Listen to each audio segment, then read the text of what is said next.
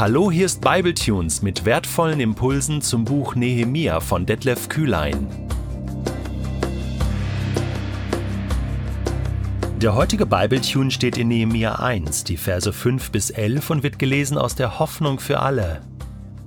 Ach Herr, du Gott des Himmels, du großer, ehrfurchtgebietender Gott. Du hältst deinen Bund mit uns und erweist allen deine Güte, die dich lieben und nach deinen Geboten leben. Verschließe deine Augen und Ohren nicht, wenn ich zu dir flehe. Tag und Nacht bete ich zu dir für das Leben der Israeliten. Du bist unser Herr. Ich bekenne dir, dass wir gegen dich gesündigt haben, auch ich und meine Verwandten.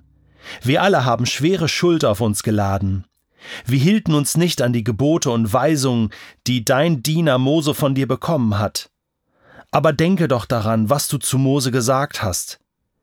Wenn ihr mich verlasst, werde ich euch unter die fremden Völker zerstreuen.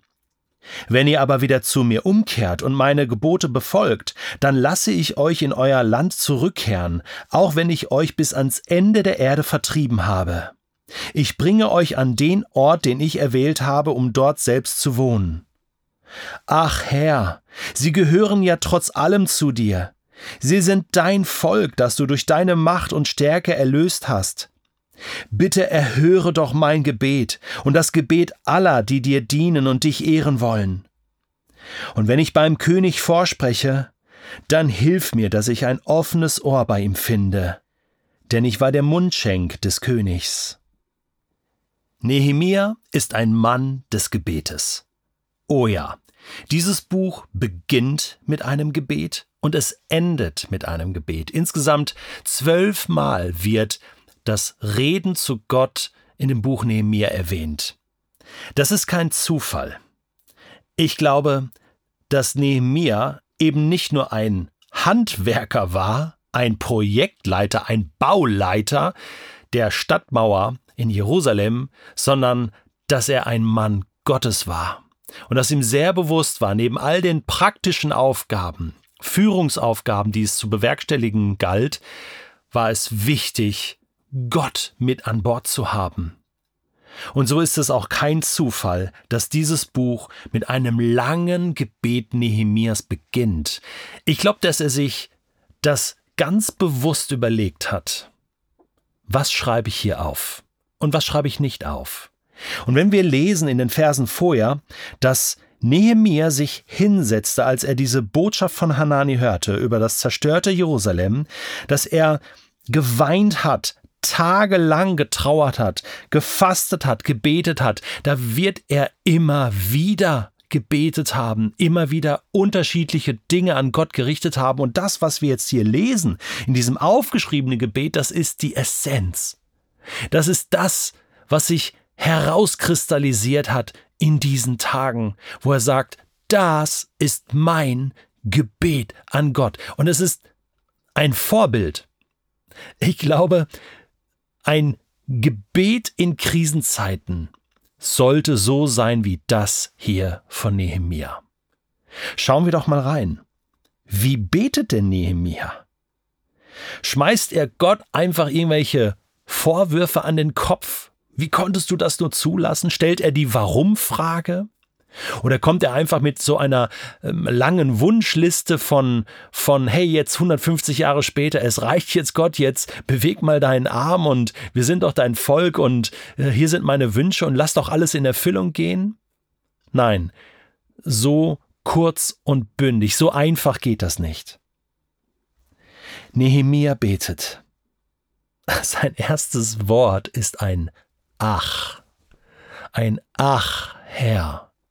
Es kommt wirklich aus dieser tiefen Trauer heraus. Und warum nicht? Nehemiah darf doch ehrlich sein. Er darf doch sagen, Herr, Herr, du siehst doch, wie ich weine, wie ich faste, wie ich bete. Ach, Herr, du Gott des Himmels, wie spricht Nehemia seinen Gott an? Du großer und ehrfurchtgebietender Gott. Das ist meine Anrede.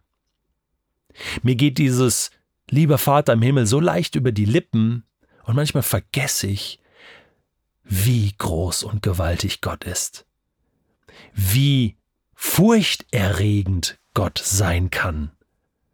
Jesaja weiß davon, ein Lied zu singen, wenn er in Kapitel 6 seines Buches schreibt, dass er im Himmel gewesen ist und, und, und Gottes Gegenwart erlebt und, und er sagt, wehe mir, ich bin ein, ein unreiner Mensch mit unreinen Lippen. In der Heiligkeit, in der Gegenwart Gottes wird einem bewusst, wer man selbst ist, wie klein man ist, wie fehlerhaft man ist. Muss man vor Gott Angst haben? Nein, das denke ich nicht. Aber Ehrfurcht hat etwas damit zu tun, dass ich mir bewusst mache, wie groß Gott ist und wie klein ich eigentlich bin und dass ich jetzt mit Gott reden darf, dass er mir zuhört, das ist ein ganz wunderbares Ding, über das wir staunen dürfen. Ach Herr, du Gott des Himmels, du großer und ehrfurchtgebietender Gott.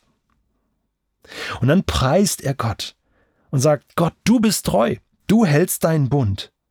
Du erweist allen deine Güte, die dich lieben, die nach deinen Geboten leben. Und man könnte hier ergänzen, und noch viel, viel mehr Menschen. Du bist treu, Gott. Das ist nicht der Punkt. Aber wir sind nicht immer treu. Bevor Nehemia dann zu dem entscheidenden Punkt kommt, betet er, verschließe deine Augen und Ohren nicht, wenn ich zu dir flehe. Tag und Nacht bete ich zu dir für das Leben der Israeliten. Du bist unser Herr. Er wendet sich jetzt hier an Gott und er bittet ihn um ein offenes Ohr, um Gebetserhörung, um Audienz, könnte man sagen. Er war das hier gewohnt, am Hofe eines Königs um Audienz zu bitten, auf diese Audienz zu warten, bis die Tür aufgeht und ja, jetzt darf ich vorsprechen. So nähert er sich Gott. Und für ihn ist es ein Vorrecht. Für ihn ist es etwas ganz Besonderes. Gott, du siehst, wie ich Tag und Nacht bete, wie ich flehe. Für das Leben der Israeliten, Nehemia betet hier stellvertretend für sein Volk. Ich glaube, das kann man sagen. Und was macht er als erstes? Was ist das, was ist das Erste, was ihm wichtig ist? Immer noch Vers 6. Ich bekenne dir, dass wir gegen dich gesündigt haben, auch ich und meine Verwandten. Und das ist jetzt ein ganz starker Punkt. Ganz ehrlich, damit habe ich nicht gerechnet. Denn eins können wir sagen, das ist nicht Nehemias direkte Schuld, dass Jerusalem zerstört wurde. Und er könnte jetzt auch sagen, und das, da wiederhole ich mich, es ist auch nicht mein Bier, es ist nicht mein Thema. Hey, ich äh, bin jetzt hier im Persischen Reich angestellt, ich habe ganz andere Aufgaben, ich setze mich auch ein für das Volk, aber dass er hier betet, ich bekenne dir Schuld, ich bekenne dir, wir haben gegen dich gesündigt. Er schließt sich selbst mit ein, ich und meine Verwandten. Und das machen ganz große Gottesmänner und Frauen, dass sie sich nicht rausnehmen. So als ob Nehemiah sagen würde, hey, es ist so. Ich gehöre mit zum Volk. Ich bin Teil des Volkes und ich trage auch Schuld. Und wenn ich damals in Jerusalem gelebt hätte, ich hätte genauso versagt wie alle anderen. Ich bin nicht besser. Ich bin auch nicht viel schlechter. Ich bin einfach Teil des Volkes.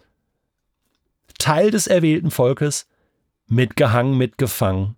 Deswegen leide ich ja auch so.